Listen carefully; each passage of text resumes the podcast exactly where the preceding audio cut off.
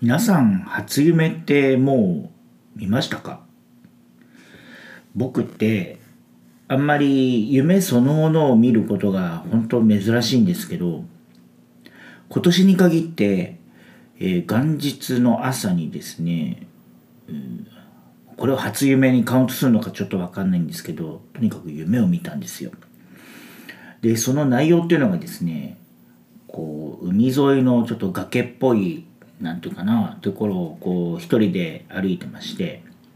でちょっとこう海側の方にこうくぼ地っていうのかななんかこうトンネルみたいな、まあ、岩でできたねトンネルみたいなところが右側にあってでそこをちょっと自分が何気なく覗いてみたら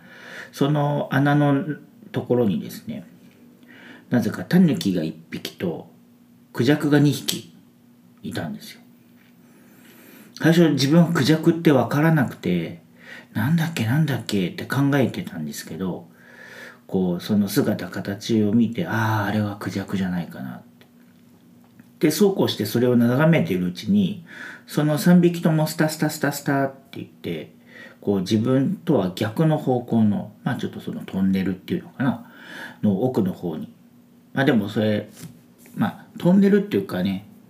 うん岩でできたアーチみたいなところの奥の方にガーって行ってでいなくなっちゃったんですよ。でそのいなくなった方をこうずっちっと眺めてみたらその先にですねなぜか虎がいたんですよ。でああ虎がいると思ってで僕はなんかねその虎が珍しかったからかななんか自分のスマホでですねその虎に向けてこう腕を伸ばしてクシクシってこう写真を撮ってたんですよね。で写真を撮ってたら虎が僕の存在に気づいてこうじーっと僕の方を見つめるんですよ。であっと思ってなんか自分ちょっと虎をなんか嫌な思いにさせちゃったかなと思ってで急いでスマホをしまいでその場から離れたんですね。でなんかこう少し不安に覚えたんで、うん、ちょっと駆け足で、うん、その場から離れてでこうちょっと上り坂みたいなねところをこうちょっと小走りに走ってで目の前にちょっとこうね5メーターぐらいかなのこうよじ登ればなんとか登れそうな崖があってでそこをあここでちょっと登ってうん様子を見ようと思ってこうね必死にこう崖を登ったんですよ。ね、でこう上の方にこうちょっと自分の体を置いてこうしばらく下を覗いてたら案の定そのさっきね、えー、トンネルの奥の方にいた、うん、虎がその自分の方向にねこうのしのしってこう歩いてくるんですよ。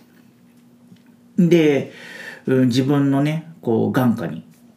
こう来たらこうその虎はね僕の方をこう上の方をね眺めてるんですよ。でまあ僕と目があってでしばらく、まあ、見見るっていうか見つめ合うというか、えそんな感じでまあなんかでも虎は別に僕のことを襲う気配もなく、うん、吠えることもなくただじーっと見つめててでなんかしばらくしたらなんかね来た道をねそのままいそいそと、うん、帰ってって、えー、その場からいなくなっちゃった。っていうところで、えー、自分は夢をから覚めてですね起きたんですけど。こんなねなんか意味もわからないうーんしかも大して面白くもない初夢を見てなんでそんなことをねえー、ポッドキャストで話してるんだろうとか思うんですけどまあねあの皆さん初夢見たのかなっていう素朴な疑問からちょっとお話をしてみました。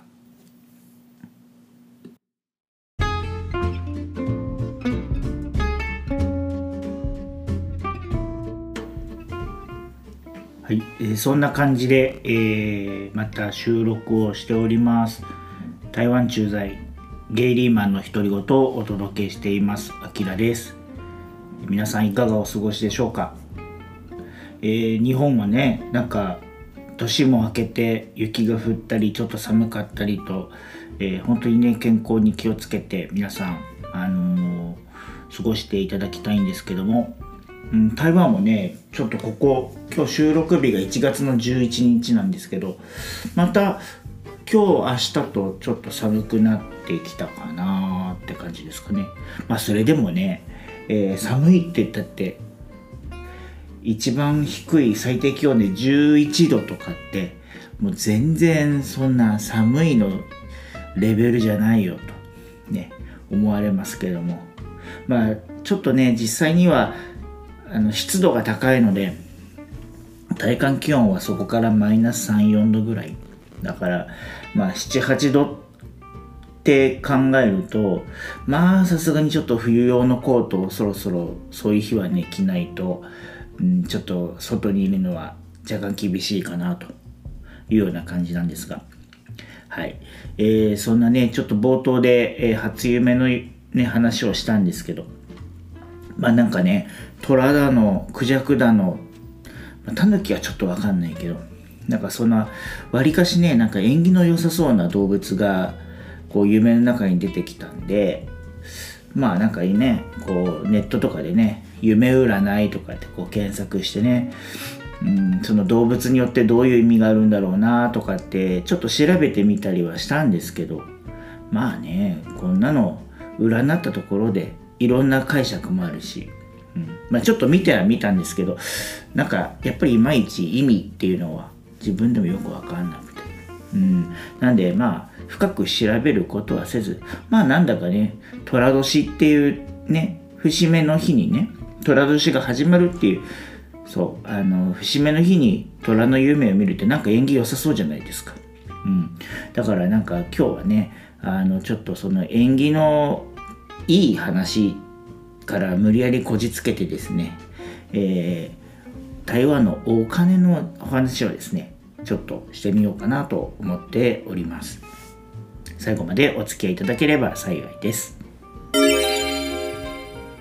さてまあ季節柄、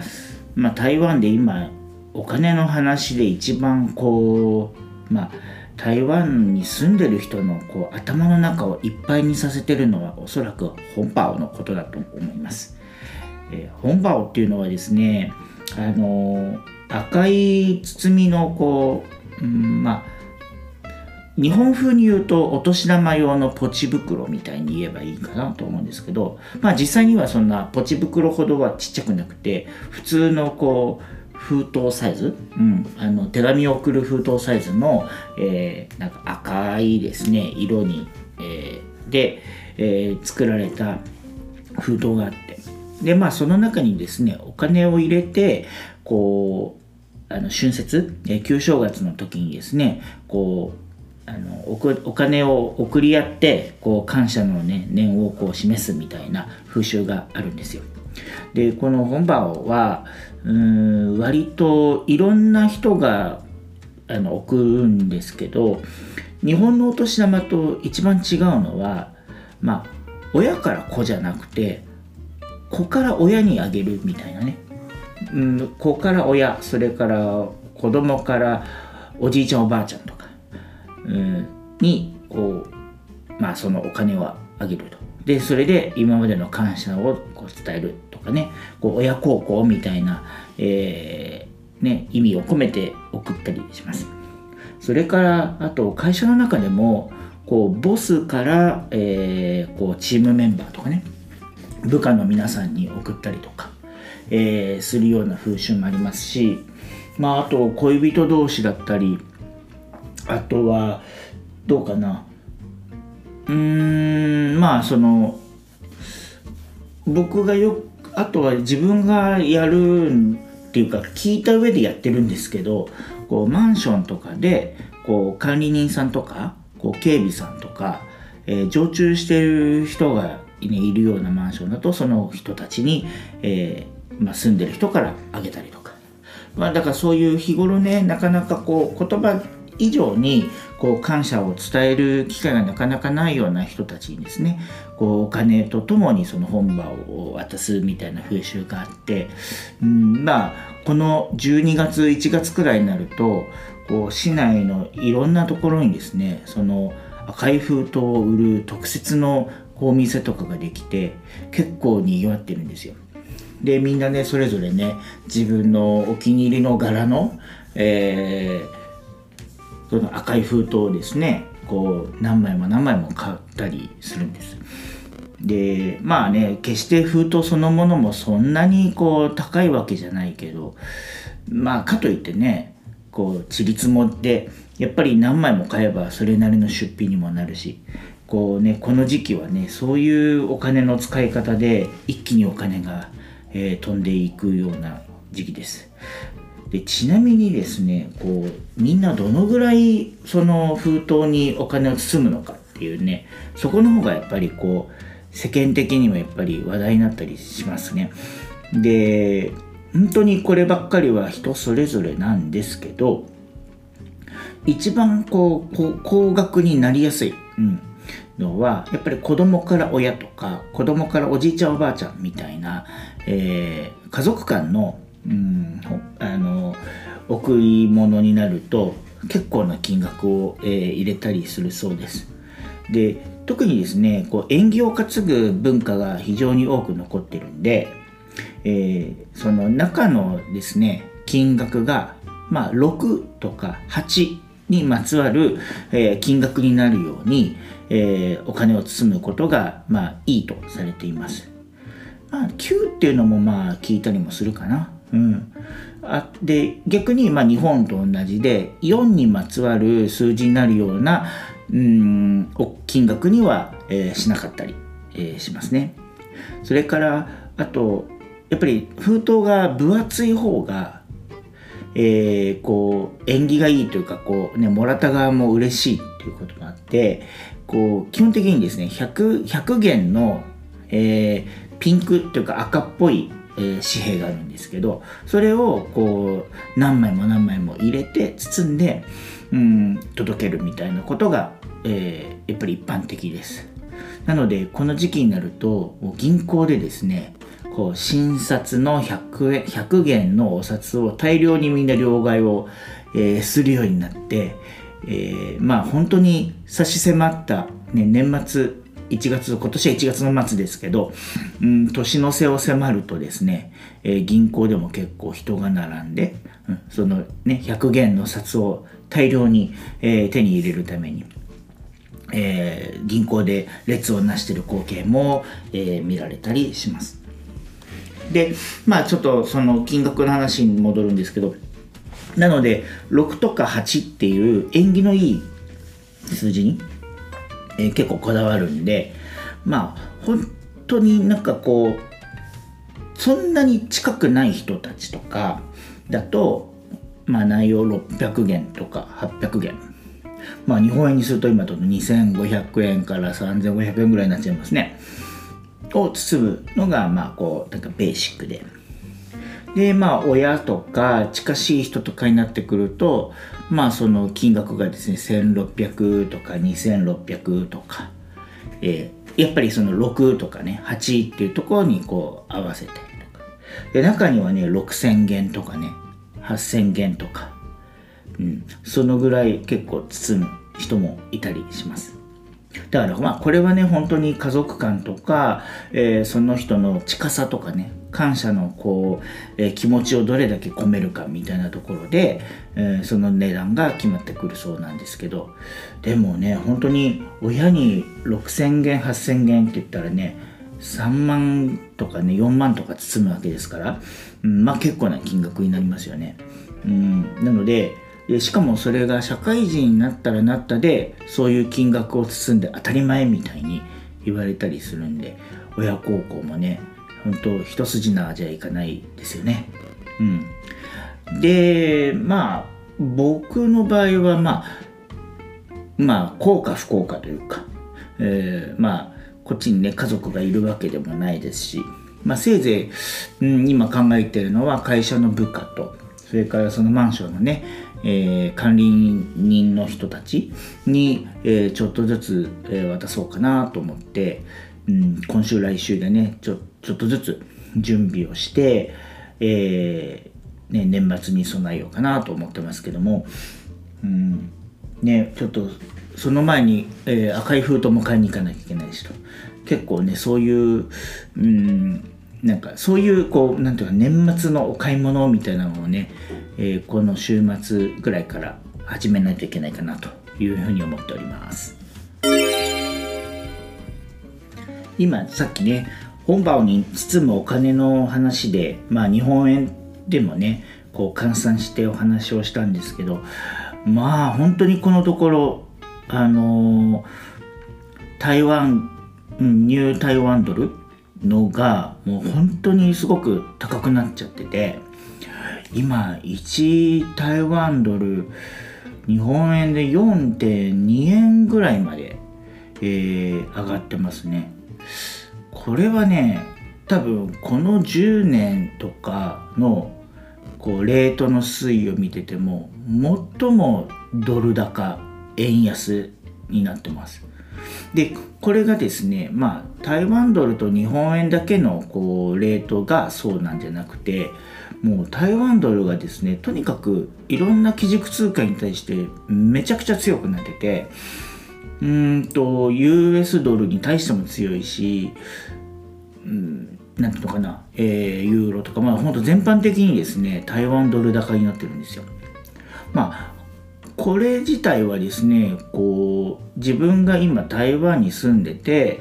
えー、その台湾に住んでる限りはあんまりこう何て言うのかなその恩恵を感じることはそこまでないんですけどただいざじゃあその台湾ドルを他の通貨に変えようとかっていう風になった時にもうかなりあの恩恵を、えー、もらえますよね。まあ例えば日本円にしたって僕が3年前に、うん、台湾に移動してきた時はまあ大体のですけど1台湾ドル3.6円とか3.7円みたいな、うん、時代だったと思うんですよ。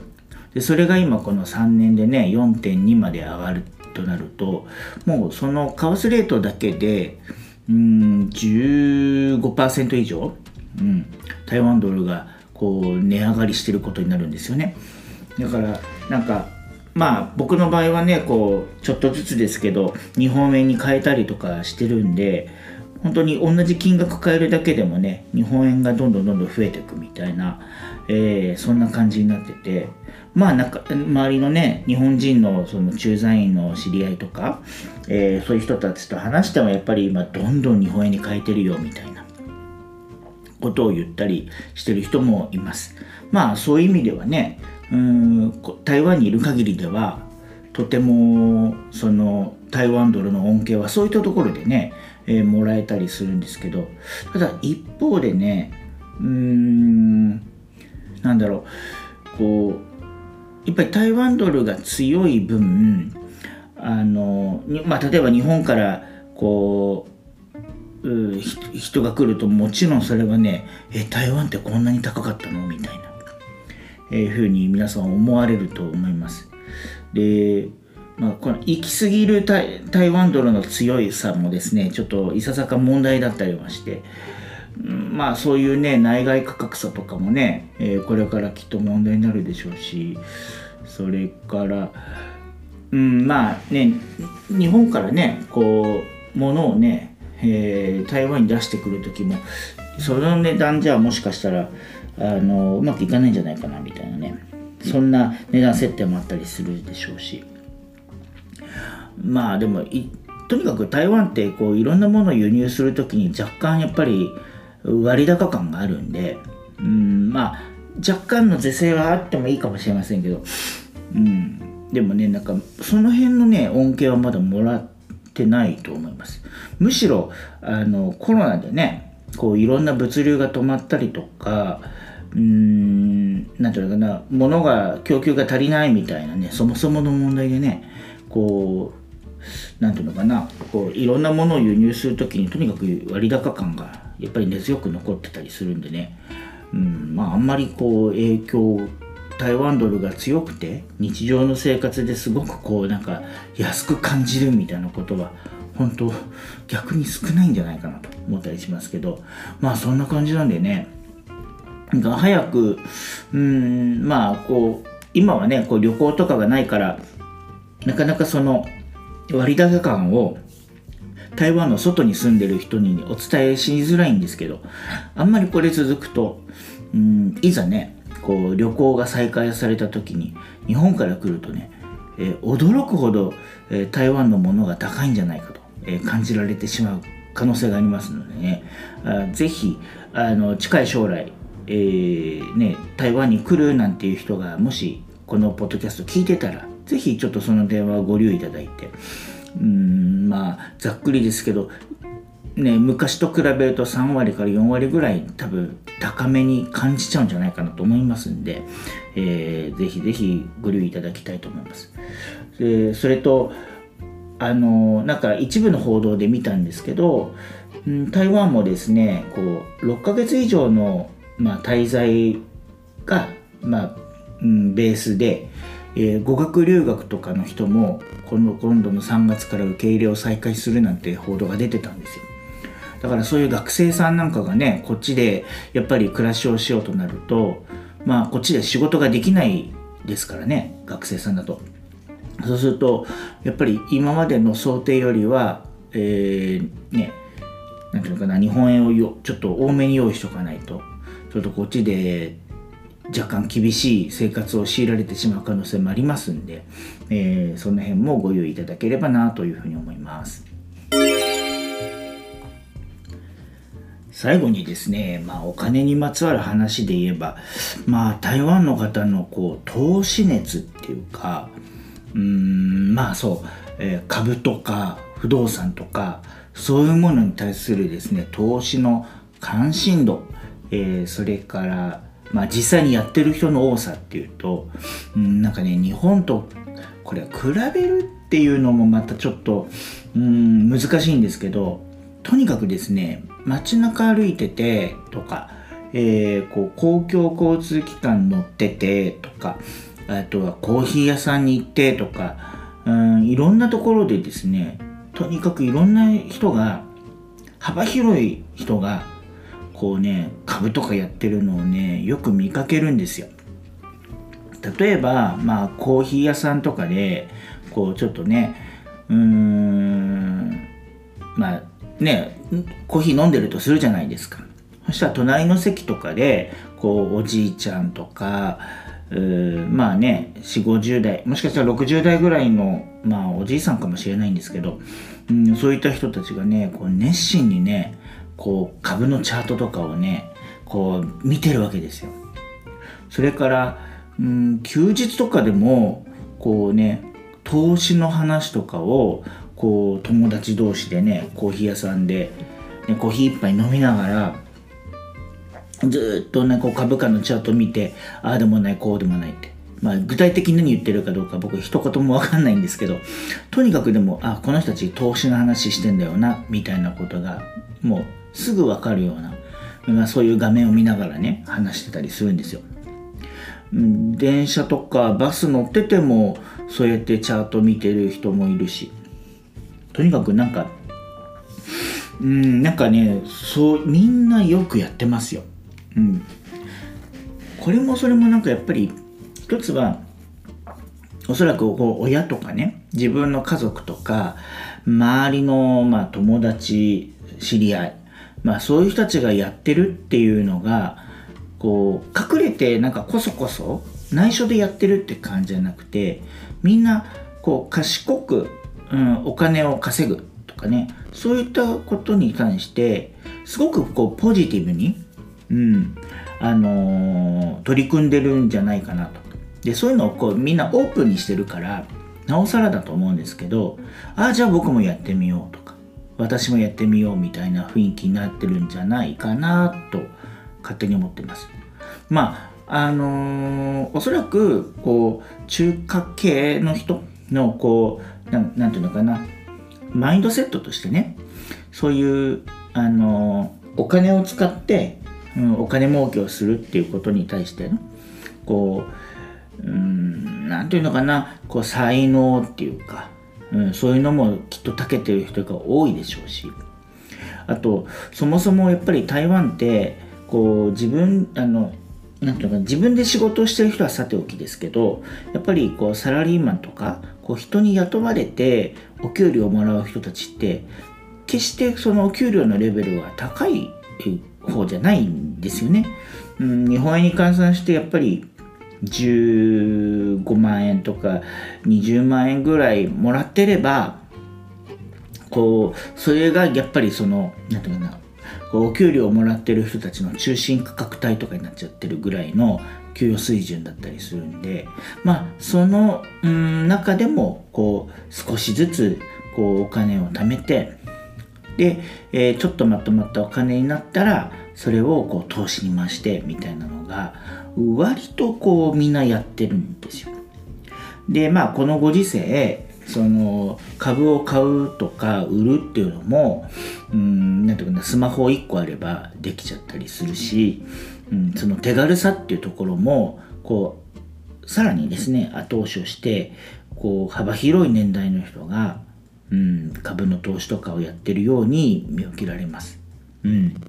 で事実、うん、台湾のその株式市場ってまあそんなにこう大きな市場じゃないし、うん、なんていうのかな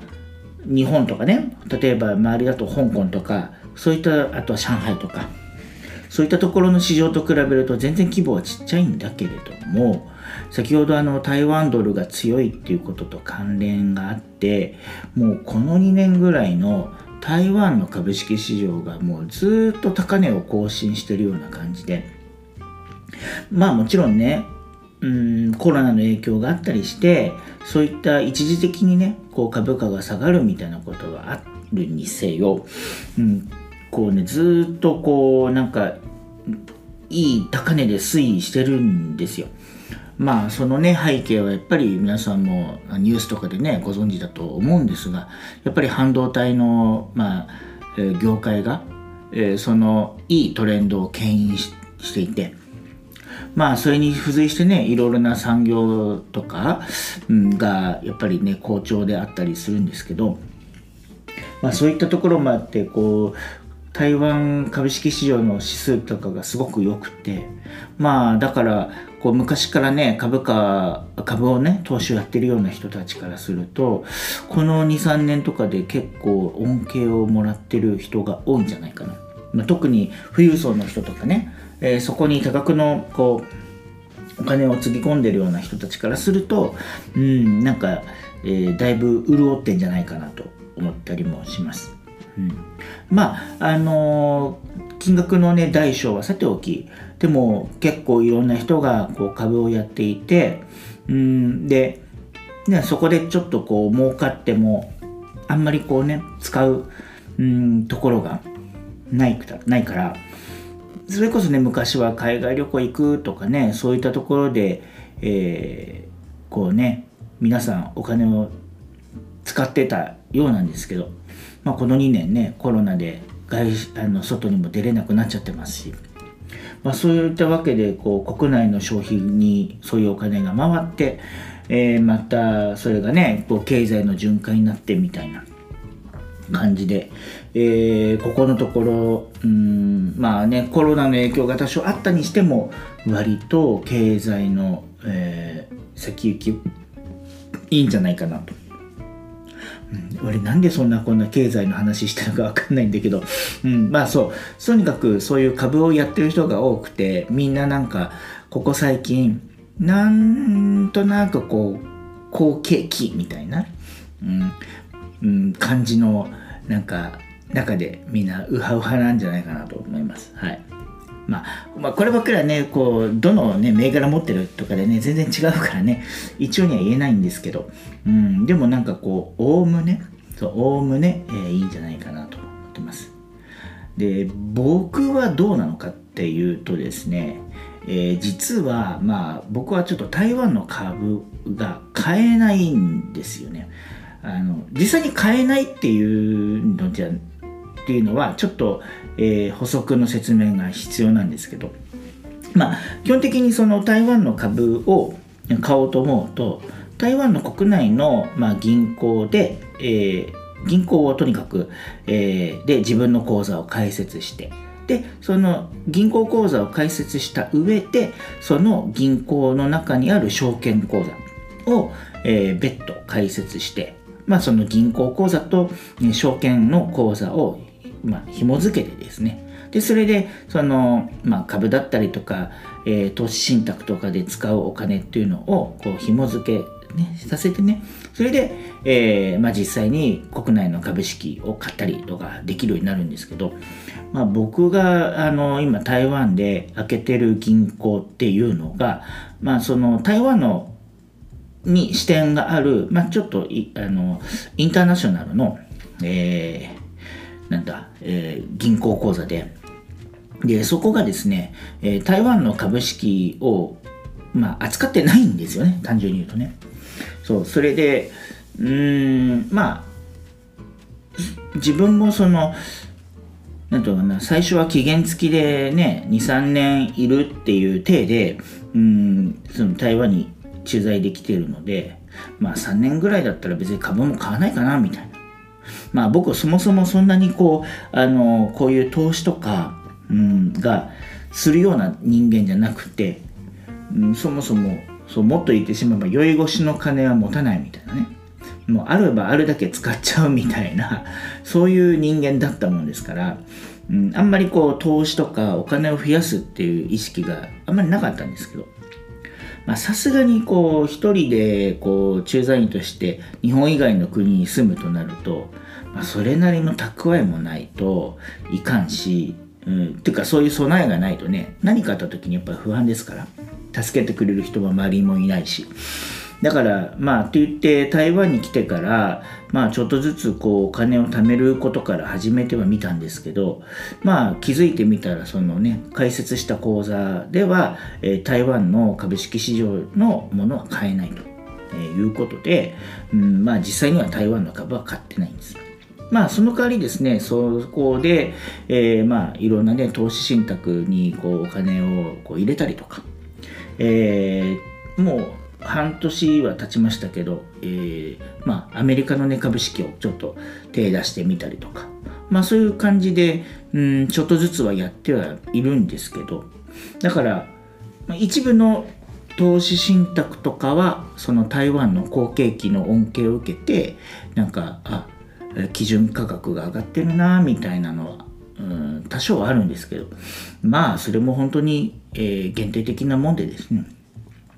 まあ別に僕のその台湾に来てからこう蓄えてるものはそんなにこう大幅に増えることもないし、まあ、そういう結果を見るとねああなんか台湾の株式やっとけばよかったなみたいなたらればをねいつも考えるわけですけども、うん、まあねそれはねもう気づいた時には時すでに遅しで、うん、今からねやってもね、うん、どうせどうせそんなに上がんねえしみたいな。まあやらないで言うのもなんなんですけどね。うん。まあそんな感じであの自分はその波には乗れてないんですけど。うん。まあいずれにしてもね台湾の今、えー、株式市況もとてもいいのでね。あのー、周りの人は結構、えー、今またね積極的にやってる人多いんじゃないかなと思っております。